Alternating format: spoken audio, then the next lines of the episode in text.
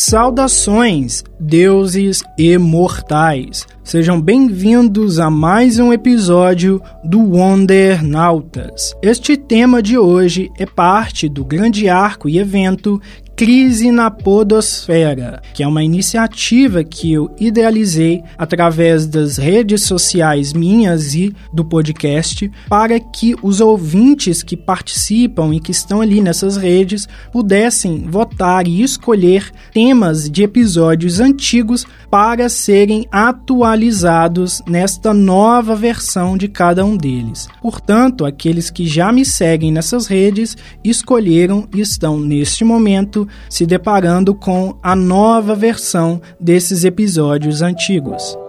Amor é cultura, amor é pop. Este é o último episódio da crise na podosfera. Esses vários episódiozinhos que estão sendo remakes de temas que de alguma forma já chegaram aqui nos episódios antigos. E dessa vez eu tentei propor uma coisa um pouco diferente. Eu procurei por aí na internet publicações que falassem sobre tipos de amor e a gente encontra muita variação. Tem publicação que fala que existem três, quatro, cinco, seis, sete. É um negócio assim muito, muito variado. E como é uma coisa assim não é muito exatamente científica, pelo menos até onde eu entendo, é algo mais filosófico do que qualquer outra coisa, eu acho que eu achei justo, pensei que era justo me dar uma liberdade criativa no sentido de é, escolher ali algum texto ou alguma fonte que de alguma forma encaixasse melhor com a minha proposta. E aí eu achei um texto bem legalzinho até, você tem uma leitura fluida com ele, você entende os pontos, entende a abordagem.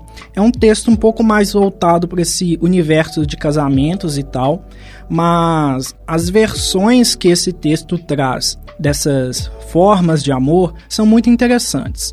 E aí eu, é, a cada tipo que eu vou apresentando no episódio a seguir, eu vou também dando um exemplo na cultura pop. Afinal, quando a gente fala de amor, na maioria das vezes a gente está falando de uma pessoa com pelo menos alguma outra pessoa, né? Na grande maioria das situações, amor é sobre você e o outro, não somente você e você. Então acho que fica legal tendo essa participação para contribuir com essa reflexão aqui sobre as formas de amor, como a gente entende elas na nossa vida e como que a cultura pop também colabora ou não para essa nossa viagem no mundo dos amores, né? Não é nem no mundo do amor, mas sim no mundo dos amores, os vários tipos de amores que podem existir ou que já existem estão nos atravessando de alguma forma. Eu acho que vocês vão gostar, então simbora pro episódio, mas claro, antes disso, os recadinhos e a vinheta.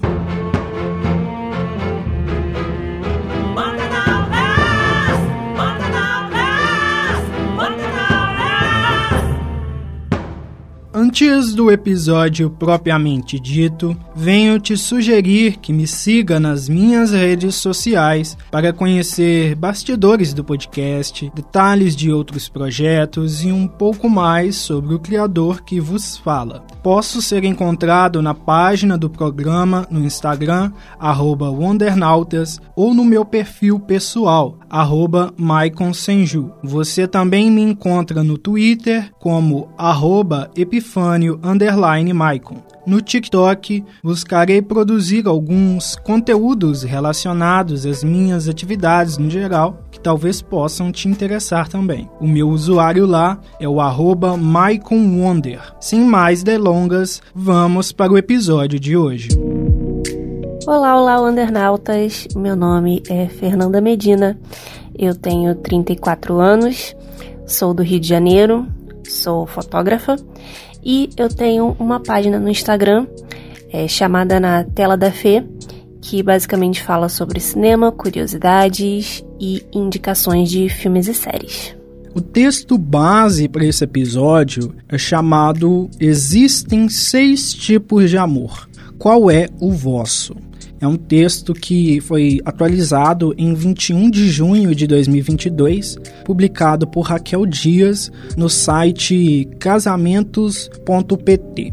Aí você pode achar assim meio estranho, né? Como que do nada, num, num programa que é, é, jornalismo, entretenimento, uma coisa assim, é, é, que não tem muito a ver com coisa de casamento e tal, como que do nada a gente traz esse texto, né?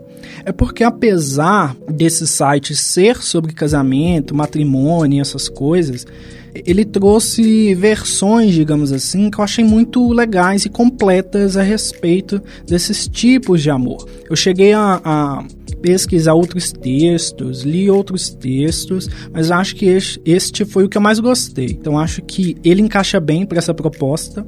E aí a gente já vai começar lendo direto o, o primeiro tipo de amor que esse texto elenca aqui. Abre aspas. Eros. Este é o tipo de amor que conhecemos tradicionalmente como o amor romântico. De forma generalizada, este é o afeto que está na origem da atração sexual, já que se caracteriza por sensações de desejo, fantasia e idealização. Apesar de ter uma forte componente física, este tipo de amor também está associado ao compromisso e à admiração, sendo por isso mesmo o que mais conduz a união através das alianças de casamento. Parece perfeito, mas o amor Eros costuma ter um grande problema.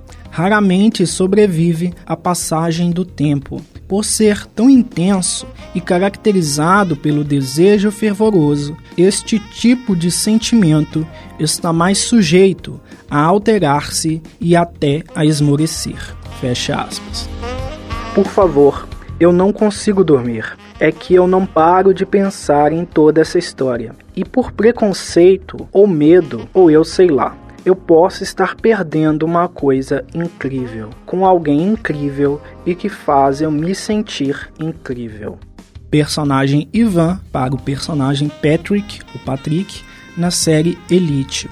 E aí, depois dessa apresentação desse conceito e depois dessa, desse diálogo, a gente tem que explicar mais ou menos o que, que é que está acontecendo nesse trecho dessa cena, né?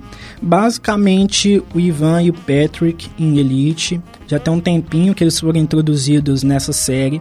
Quando eles se conhecem, eles meio que viram amigos e tal. E aí começa a surgir um, um, uma história meio confusa, um sentimento meio ali entre eles, porque o Patrick até então ele se entendia como gay, se eu não me engano, eu não lembro de ver ele falando sobre bissexualidade ou ficar com alguma menina, mas eu acho que ele era gay mesmo.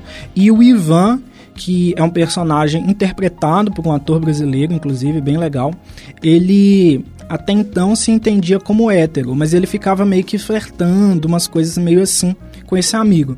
E acaba que eles vão se aproximando e após esse diálogo aqui, eles acabam se beijando e ficando a primeira vez. E aí a, a história amorosa, digamos assim, entre eles vai evoluindo, tendo várias camadas e, e eventos ao redor desses dois, mas basicamente surge desse sentimento intenso, dessa coisa que é, confunde os dois, né? Porque ambos estão em uma situação meio assim complexa, porque ao mesmo tempo que são amigos, é, um deles não, não era exatamente, ou pelo menos não se entendia como tal, como gay ou como bi, etc. E aí acaba entrando muitas coisas no meio desse, desse rolê todo. Então acaba que é um bom exemplo desse amor que é mais quente, ardente, digamos que na maioria das vezes o ponto de partida para muitos dos relacionamentos românticos, né? Olha, de amor é, do tipo Eros, eu acredito que de experiência pessoal mesmo, eu não tenha. Eu acredito que eu não tenha vivido. É, eu acho que eu tenha vivido muito mais amores platônicos do que amores eros. Amor, tipo, adolescente, você idealizar aquela pessoa, um coleguinha de escola, um ator, um personagem desse tipo. Eu sempre fui muito tímida. Então, é, eu chegar numa pessoa e conversar não, nunca foi muito meu estilo. É, tanto é que eu, eu sou casada com o meu primeiro namorado. Então, e foi ele que chegou em mim. Porque se dependesse de mim, eu jamais teria chegado nele. Mas enfim, é, eu sou uma pessoa muito observadora e eu assisto e consumo conteúdo sobre tudo. Então, falando assim numa parte assim que é, eu assisto muito, que é filme, né? Eu, eu pude observar, assim, voltando lá na minha memória e pensando na, nas obras de ficção que eu já tenha assistido, eu me lembro muito é, do tipo de amor Eros em Brokeback Mountain. É, dos personagens principais que eles estão sempre juntos, começa a rolar é, uma admiração, um desejo por estar sempre muito colado um com o outro. E os dois em um local isolado, é, só eles dois o tempo inteiro. Então, esse, é, esse desejo aflora muito forte neles.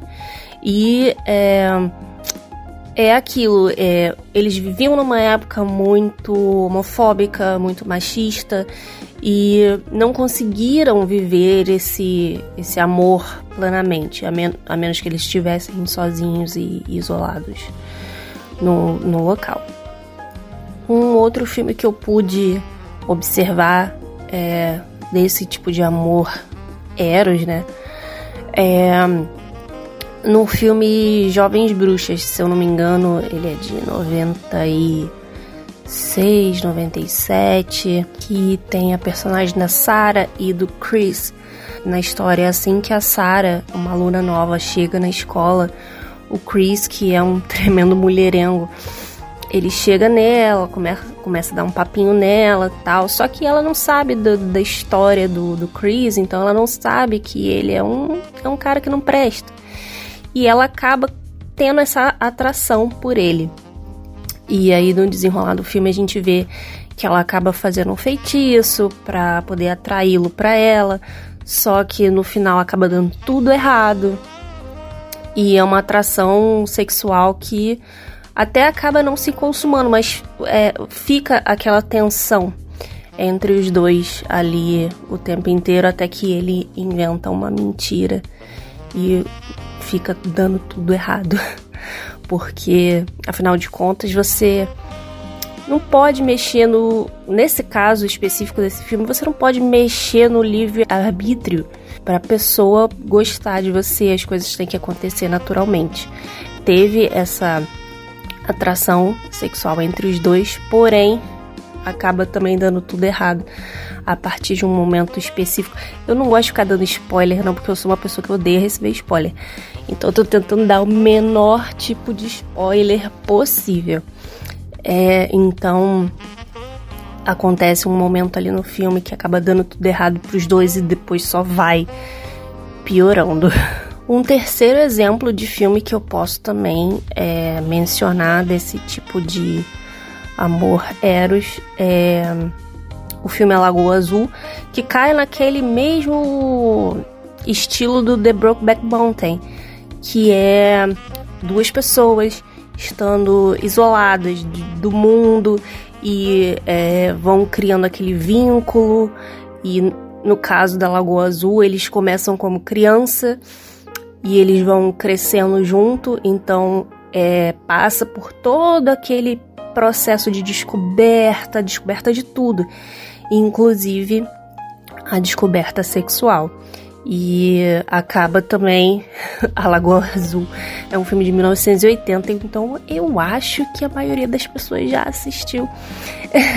então acaba de uma maneira um pouco trágica também. Outra coisa que eu não sei se poderia se encaixar nessa questão do amor eros, né, no, da atração física, sexual, seria é, como se esses amores fossem aquele amor líquido do Bauman, que não existe de fato uma conexão mais profunda sem ser aquela da, da pele, sabe? Não, a pessoa não cria laços realmente, não cria raízes, só fica naquela tensão, daquele desejo e a única coisa que a, a pessoa pode realmente satisfazer é aquele desejo momentâneo sexual. É, eu acho que poderia também se enquadrar nessa situação desse amor líquido. Tanto que essas relações acabam não indo para frente. Elas terminam, é, não sei se terminam mal, ou alguém sai é, machucado da relação, magoado. Abre aspas. Filha, trata-se de um amor que tem por base a amizade e, eventualmente, a liberdade. O filha é bastante difícil de alcançar, já que supõe muita dedicação e sacrifício. É o tipo de amor que transmite a ideia de parceria e companheirismo, e não tanto a de pertença e domínio. Como tal, a filha não se correlaciona tanto com a atração física e sexual. É muito mais emocional e até fraternal tendo como base a confiança, a lealdade e a sinceridade. Apesar de ser um tipo de amor que se associa mais às amizades, este pode ser uma excelente base para os que procuram ter uma aliança de casamento na mão. Fecha aspas.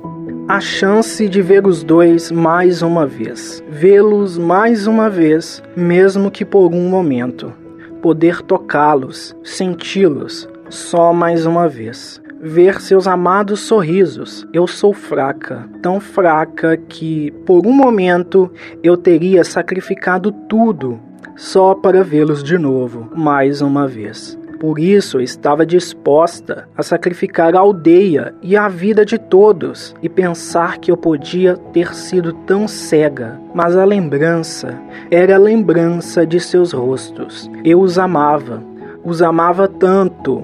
A chance de vê-los de novo, segurá-los em meus braços. Mas então, uma coisa aconteceu. Aquele garoto me fez lembrar de uma coisa uma coisa que eu tenho tentado esquecer. E foi isso que ele me fez lembrar, o sonho que compartilhavam, o sonho pelo qual deram suas vidas. Significava tudo para eles. Uma vez você me disse que tudo na Terra se desintegra e desaparece. Eu queria que fosse verdade. Eu queria que este sentimento fosse embora mas sei que jamais irá. Esta é uma fala da personagem Tsunade Senju do anime mangá Naruto, é bem no inicinho da sua introdução na história. Basicamente, ela era uma ninja muito reconhecida em termos de habilidades de combate e habilidades medicinais, e ela é procurada por um ex-companheiro dela, Orochimaru, que é um vilão na trama, para que ele fosse curado de uma enfermidade que ele estava sofrendo ali e até então dizia-se que somente ela seria capaz de curá-lo daquilo.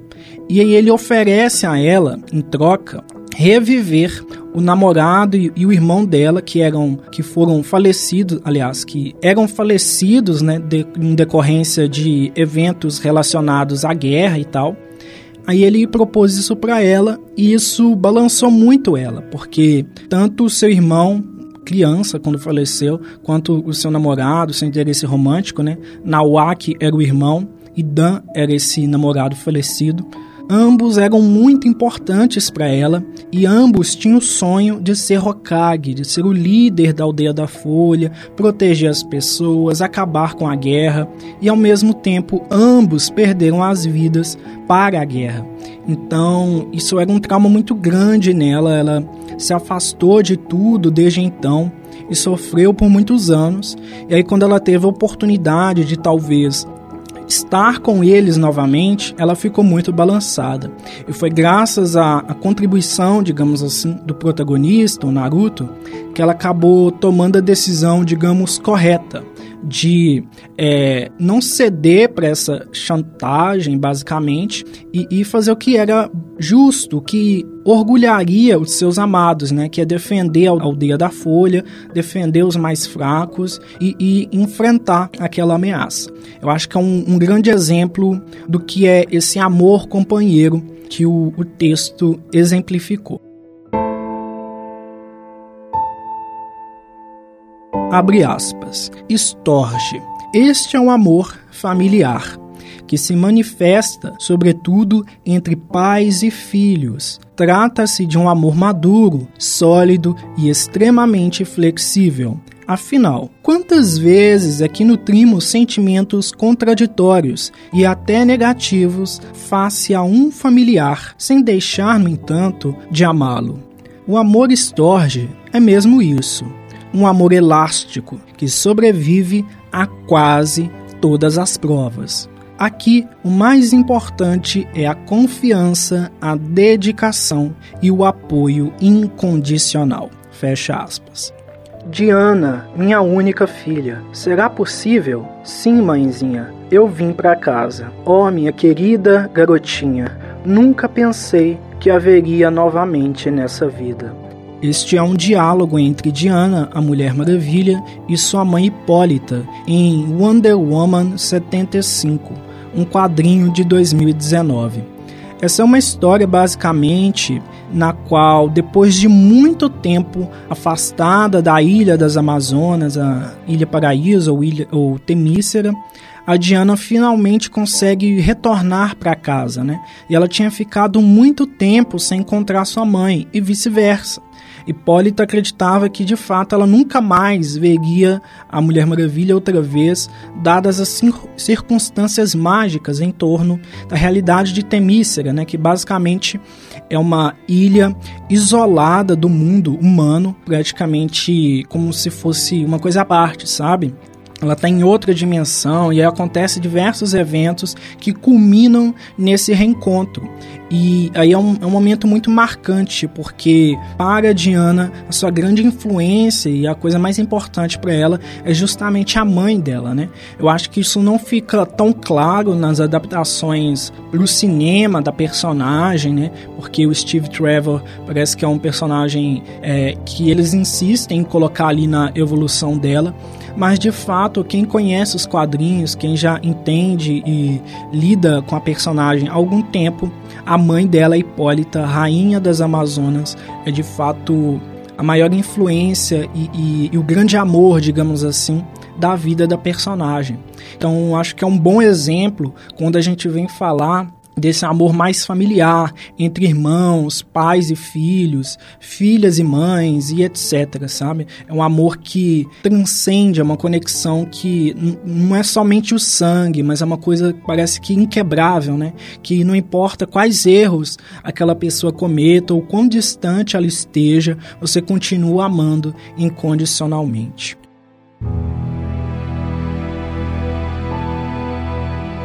Abre aspas, ágape. Segundo a teoria, este é o amor mais divino e universal. Para muitos, é o tipo de afeto que se nutre pela natureza ou por Deus, já que tem uma dimensão transcendental. O amor ágape caracteriza-se por um amor desinteressado, puro e genuíno. Disse que, ao contrário do Eros, o amor ágape é constante e capaz de manter-se forte e fiel até as últimas consequências. Assim, é um amor que valoriza o sacrifício e a devoção, sendo verdadeiramente altruísta e livre de expectativas. Fecha aspas. Hades, por acaso você sabe o que é o amor? Talvez os humanos sejam realmente seres tolos vistos pelos olhos de um Deus, mas eles possuem aquilo que chamam de amor. E por esse amor, os humanos são capazes de se tornar infinitamente gentis, são tão fortes quanto desejarem. Mesmo sendo um Deus, você não tem o direito de punir as pessoas sem saber o que é o amor. Hades, este é o poder do amor, é o grande poder que os humanos possuem. É este o poder do amor que surge da essência de suas vidas, e posso lhe garantir que não há nada que possa vencê-lo. Essa é uma frase de Saori Kido, a deusa Atena do anime mangá Saint Seiya. E naquele contexto, ela estava enfrentando Hades, o deus do mundo dos mortos, né? Em uma grande guerra que se repete de geração em geração, já que Hades quer tomar a terra para si e Atena é a responsável por cuidar e governar a terra. E aí lá no finalzinho do, do mangá e do anime clássico Sensei ou Os Cavaleiros do Zodíaco, a Saori Kido finalmente age como uma deusa, porque na maioria das vezes ela era sequestrada, raptada, se colocava em sacrifício e não se comportava como uma deusa. Naquele momento ela se comportou e se colocou em conflito direto contra outro deus tendo o apoio dos seus cavaleiros, né, que eram humanos, pessoas humanas que nasceram na Terra e passaram pelas mais variadas diversidades para chegar até aquele momento, né, como cavaleiros formados e defensores da justiça e da paz na Terra. E quando a, a personagem fala sobre esse conceito do amor, ela fala nesse sentido de que o amor é uma essência, é uma força né, que existe e que está relacionada à condição da humanidade. Né? Ela quer dizer que os deuses normalmente são incapazes de sentir amor, porque o amor é sobre sacrifício, é sobre comunhão, é sobre altruísmo. E os deuses, como seres imortais e praticamente inatingíveis, eles não lidam muito com essas realidades. Eles não sofrem as mazelas da vida humana e eles não têm que se pôr em sacrifício pelos outros. Ao aprender o que é ser humano e ao se sacrificar tantas vezes pelos outros, Saori Kido, ela aprendeu o que é ser humano e aprendeu o que é amar, né? Se colocar no lugar do outro, estar ali pelo outro, se sacrificar por aquilo que você ama. Então, é uma coisa assim que eu acredito muito, eu acho que isso é uma verdade, que o amor é uma força poderosa que existe e que está relacionada à condição humana, sim. Não quero dizer que com isso só humanos podem amar, né? Sei lá se alguma raça alienígena por aí não possa amar também, mas eu, a gente está falando aqui do que, do que pertence à nossa realidade palpável, né? Então eu penso que é, desde muito criança eu vivia é, digamos que influenciado por essa visão, no sentido de que eu realmente acreditava que o amor é isso. E conforme eu fui crescendo, consumindo outras coisas, tendo outras experiências de vida, esse meu posicionamento só se reforçou. Penso que o amor de fato pode ter esse, esse lado mais divino, praticamente, né? Uma força humana que ultrapassa os limites da mortalidade.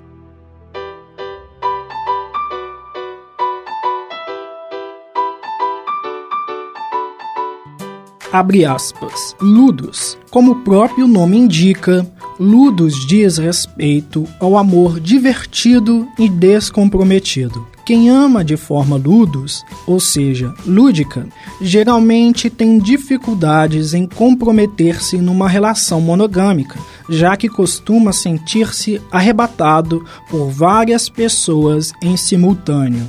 Mas atenção, isto não significa que se trate de amor menos verdadeiro, apenas expressa uma visão mais ampla e inusual de amar. Embora seja pouco provável que se vincule com o um anel de compromisso, o amor é imensamente intenso, divertido e misterioso. Fecha aspas. Eu gosto de vocês dois, mas eu gosto mais de mim. Essa é uma frase da Ritinha, uma personagem interpretada por Isis Valverde, atriz brasileira, em Força do Querer, uma telenovela de 2017. E eu acho que essa frase ela é curta, mas ela sintetiza essa ideia desse amor ludos, né? Esse amor descomprometido. Embora eu discorde um pouco do texto quando ele cita é, as relações não monogâmicas como se não fossem de fato um compromisso ou uma coisa que não pode ser também como um, um casamento monogâmico, um namoro monogâmico, etc. Por que, que eu discordo disso? Porque eu acho que, inclusive, esse é o principal fator pelo qual eu estou trazendo esse episódio. Eu acho que existem várias formas de expressar o amor e de viver o amor. E se para você o amor é estar com uma única pessoa até o fim da sua vida, com a sua velhice chegando e etc., se isso é amor para você, beleza. Mas não significa que uma, é, um trisal com três pessoas envolvidas não seja amor também. Ou que uma, um casal que seja apenas dois, mas tem uma relação aberta e ficam com outras pessoas às vezes, não seja amor também. O amor é justamente sobre não pôr regras e ficar julgando o relacionamento dos outros. Cada um cuida do seu. Então, por isso que eu penso que não é tão a verdade assim quando o texto fala sobre essa coisa de amor monogâmico ou não monogâmico. Inclusive, é, quando a gente paga para pensar na realidade da nossa sociedade, quantas traições e coisas horríveis já aconteceram entre casais monogâmicos, né? É, muita gente diz e argumenta que isso é justamente porque esse formato da monogamia é um formato falho, que justamente prende as pessoas a uma coisa que às vezes não funciona, que não é pro amor que eles sentem e tal, e aí acontece essas coisas de traição e filho fora do casamento ou, ou sabe, uns negócios muito malucos que acontece por aí. Quem nunca ouviu falar, né, de uma história próxima, de um familiar ou de um amigo, alguma coisa assim, de alguém que traiu, de alguém que terminou o casamento para ficar com outra pessoa e uns negócios meio loucos assim.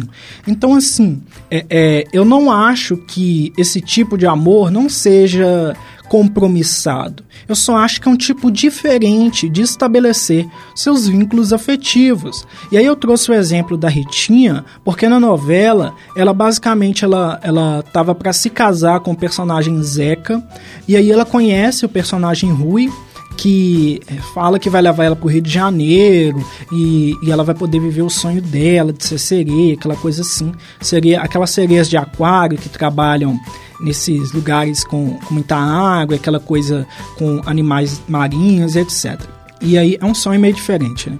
E aí ela acaba indo com ele, aí meio que casa com ele, só que ela já estava casada no, com o Zeca também, só ia ter a festa em si, pelo que eu me lembre. E aí a história gira em torno dessa bagunça. Tem outras histórias também, mas essa é uma das histórias principais. Essa bagunça envolvendo a Ritinha, o Zeca e o Rui. E esses dois homens, eles são muito apaixonados por ela. E ela também gosta dos dois. Tem gente que interpretou a novela como se ela enganasse eles e não gostasse de nenhum dos dois. Mas a mensagem da novela é justamente que ela gosta dos dois, mas ela gosta mais dela. E por isso ela acaba sendo um pouco irresponsável emocionalmente com os envolvidos ali, com toda a galera ao redor deles, né? Então ela causa muita confusão com isso. Mas no fim das contas, ela termina a novela realizando o sonho dela lá nos Estados Unidos, sendo sereia de aquário e tal, ganhando muito dinheiro e feliz com o filho dela e com a própria liberdade.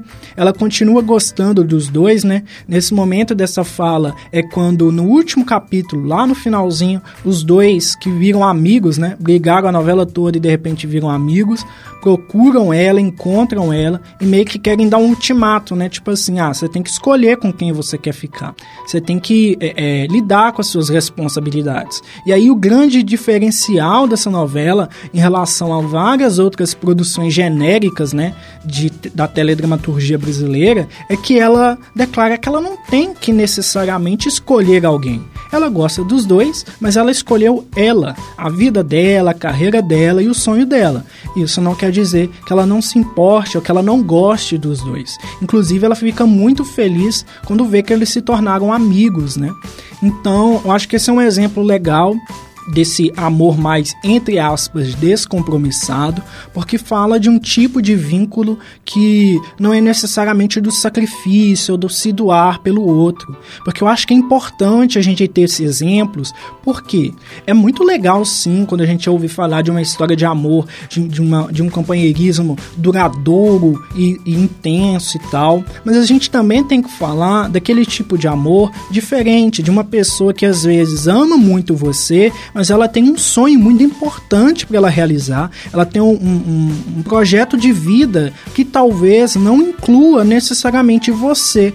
E aí ela te ama, ela te valoriza, mas ela prioriza é, o sucesso dela, o objetivo dela. E tá tudo bem, sabe? A pessoa não é ruim por se priorizar ou, ou menos amável ou cruel ou não te dar valor, não é isso. É que ela tem que valorizar a si mesma em primeiro lugar. Eu acho que no fim das contas é isso, o amor. Se você não se ama, não tem como você amar o outro.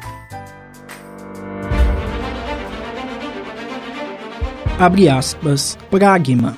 Uma vez mais, o nome diz tudo. Pragma é o amor pragmático e racional.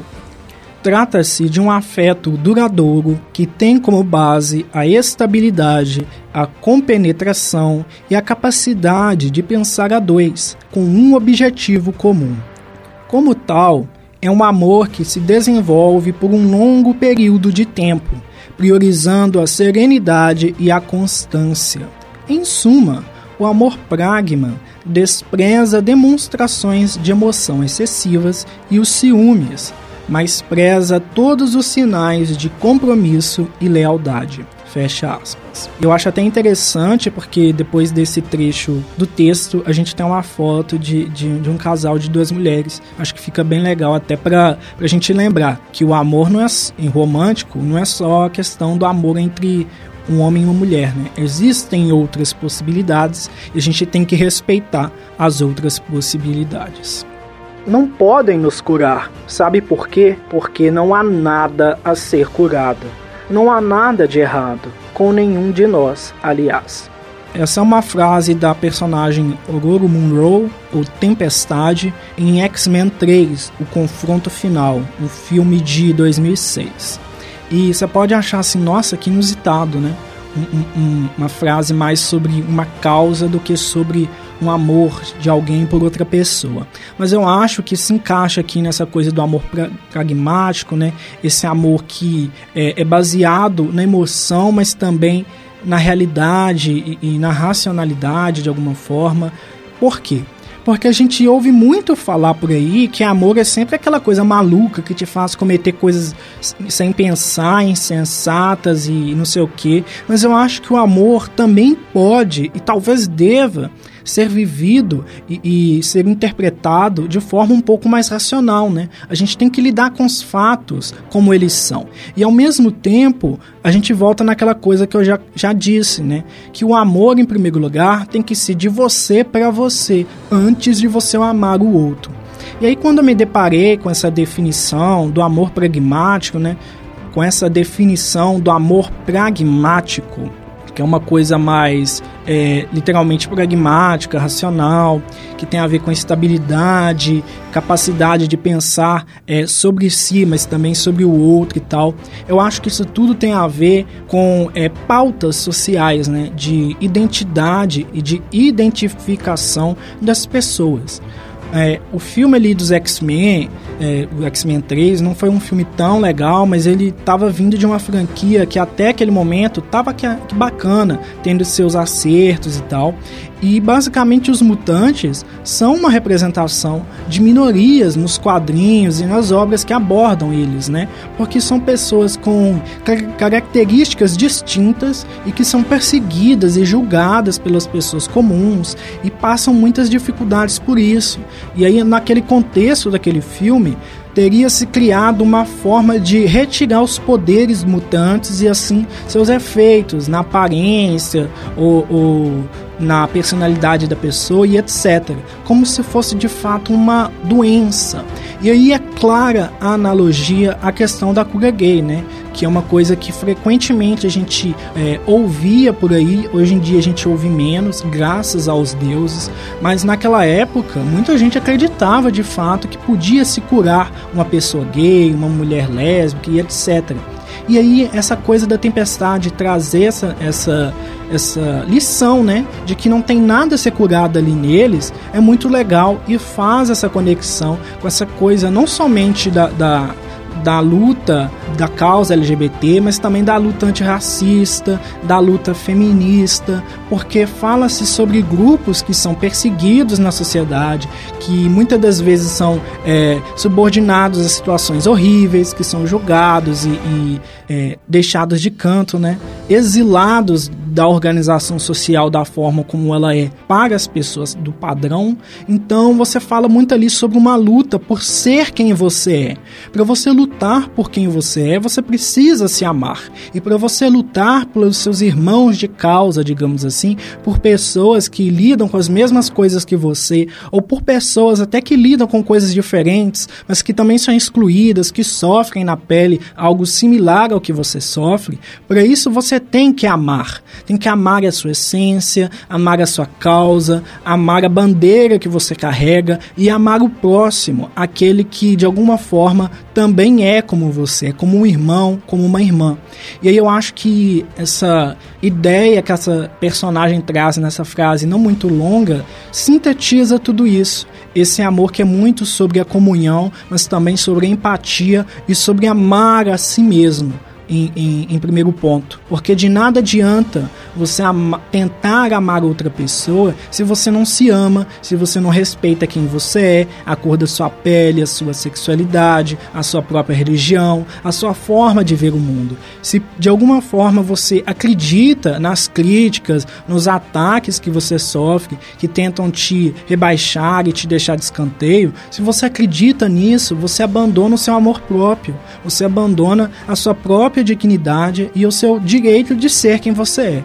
Então acho que esse exemplo de amor se encaixa perfeitamente com essa ideia geral e com essa colocação da personagem Tempestade. Uma personagem, inclusive, que é muito representativa, né? Uma mulher preta extremamente poderosa ali nos quadrinhos, extremamente querida e influente para muitos dos personagens, não somente para mutantes, mas também até mesmo para habitantes de Wakanda, né? Porque, para quem não sabe, a Tempestade já teve um relacionamento com Pantera Negra e já foi rainha, já foi considerada deusa e é uma pessoa muito querida por praticamente todos que a rodeiam.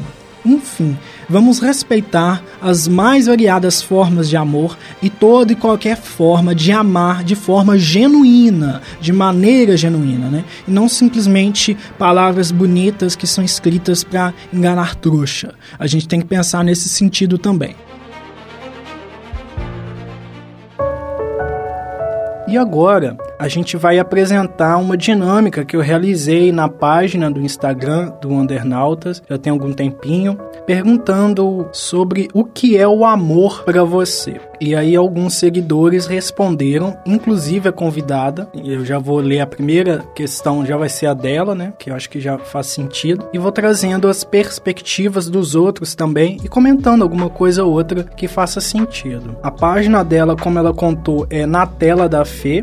Então, se você quiser seguir lá, daí se corre lá para ela no Instagram. E ela respondeu basicamente que para ela amor é consideração. Eu acho inclusive uma resposta sucinta e que faz sentido. Alguns do, das defini algumas das definições que a gente trouxe sobre os tipos de amor falam um pouco sobre isso, né? Que é você ter um compromisso, é você ter um vínculo e de alguma forma ter respeito por aquele indivíduo que você ama, por aqueles indivíduos ou até mesmo por si mesmo. Como a gente comentou comentou no último tipo de amor, o amor também vale e faz sentido que seja sobre amar a si mesmo. Outra resposta foi do Inspira Nerds oficial, que disse o seguinte: Mano, para mim amor é família, amigos também, que geralmente viram família. Eu acho que é uma resposta legal, até pra gente sair um pouco daquela imaginação de ah, amor é a mãe pelo filho, filho pela mãe, entre pais e filhos, ou entre um relacionamento amoroso. Não, um dos tipos, inclusive, que a gente trouxe nesse episódio, né,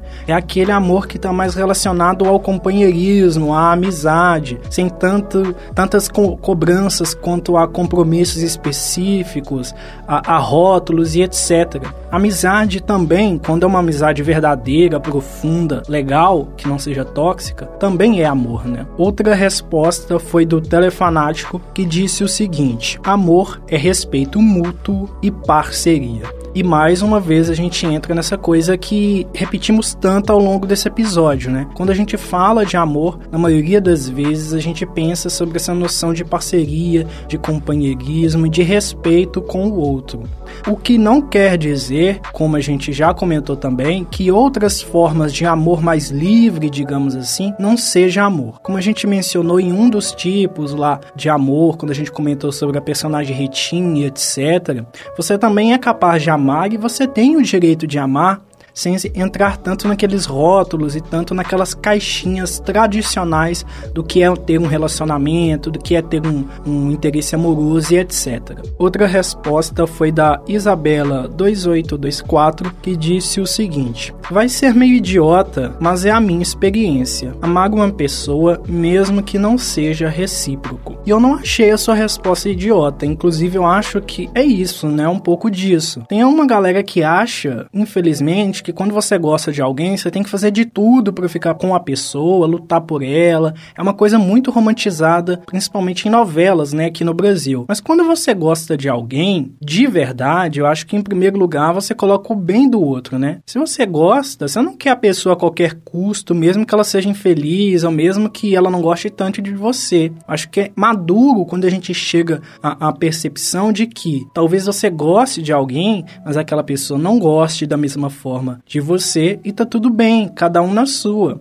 Eu só não acho legal, de fato, tão legal assim, essa coisa de esconder que você gosta e meio que ficar tentando fazer a pessoa adivinhar. Outra resposta foi do Filmografia BR, que disse: Amor é tudo aquilo que a gente faz por prazer, sem esperar nada em troca. E é uma resposta que me parece muito com o último tipo de amor, né, que a gente comentou dos X-Men, daquela questão da causa e tal, porque eu acho que aí acaba sendo o amor muito mais por uma ideia e não necessariamente necessariamente por uma pessoa. Uma ideia que te faz feliz, uma ideia que te realiza, que te motiva, uma causa que te inspira. Você ama aquilo e você não espera necessariamente ganhar dinheiro ou ser reconhecido, simplesmente você faz porque você ama. Tipo eu aqui no podcast, né? Eu faço porque eu amo, porque eu acredito. E eu acho que muitas das vezes é isso, o amor nos motiva nos inspira em muito daquilo que a gente faz. E de alguma forma, parte num pouco mais para a questão de realização, de profissional e tal, eu acho que cada um de nós deveria buscar um pouco disso na nossa vida. Será que a gente ama aquilo que a gente faz? E será que a gente não deveria lutar para fazer o que a gente ama e talvez fazer toda a nossa vida, a nossa luta ter mais sentido? Porque quando você ama algo, você dá muito mais por aquilo e a coisa parece ter mais significado no fim das contas, né?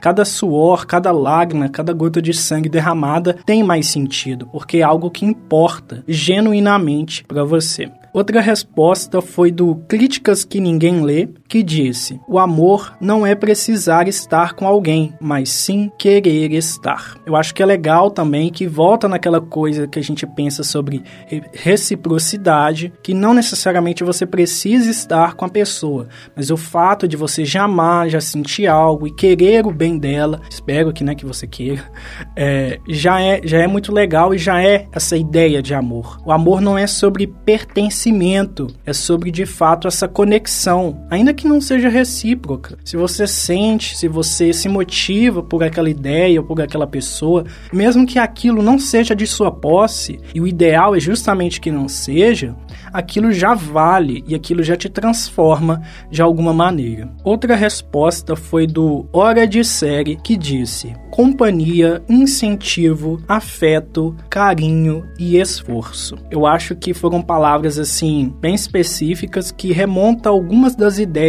que a gente trouxe ao longo desse episódio, né? E a gente pode até pensar nesses vários tipos de amor, o quanto cada um deles tem mais ou menos desses conceitos. Mas eu acho que no fim das contas, todo amor tem um pouco disso. E a última resposta é do Bernardo Passos, 18, que disse: A minha maior arma até a morte. E eu conheço ele desse mundo de universo de nerd de DC e Marvel e tal. Eu sei que ele gosta da Mulher Maravilha. Acabou me lembrando, né? Até porque a gente mencionou ela com a Hipólita, sua mãe aqui. E para a personagem é muito disso, né? O amor e a verdade são as suas maiores armas.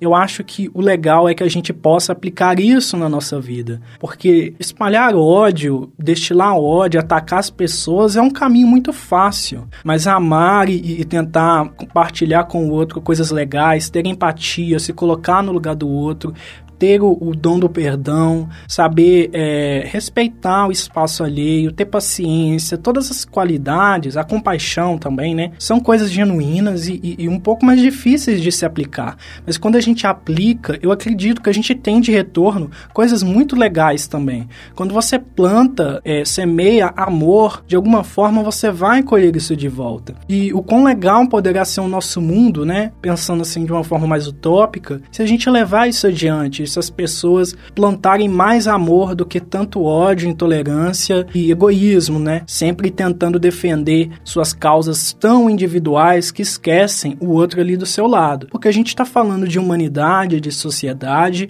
e sociedade não é feita de uma pessoa só. Você pode estar no capitalismo, quanto for, com todas as desigualdades do capitalismo, mas ainda assim, em algum grau, você precisa do outro. Enquanto você precisar do outro, você também precisa do amor.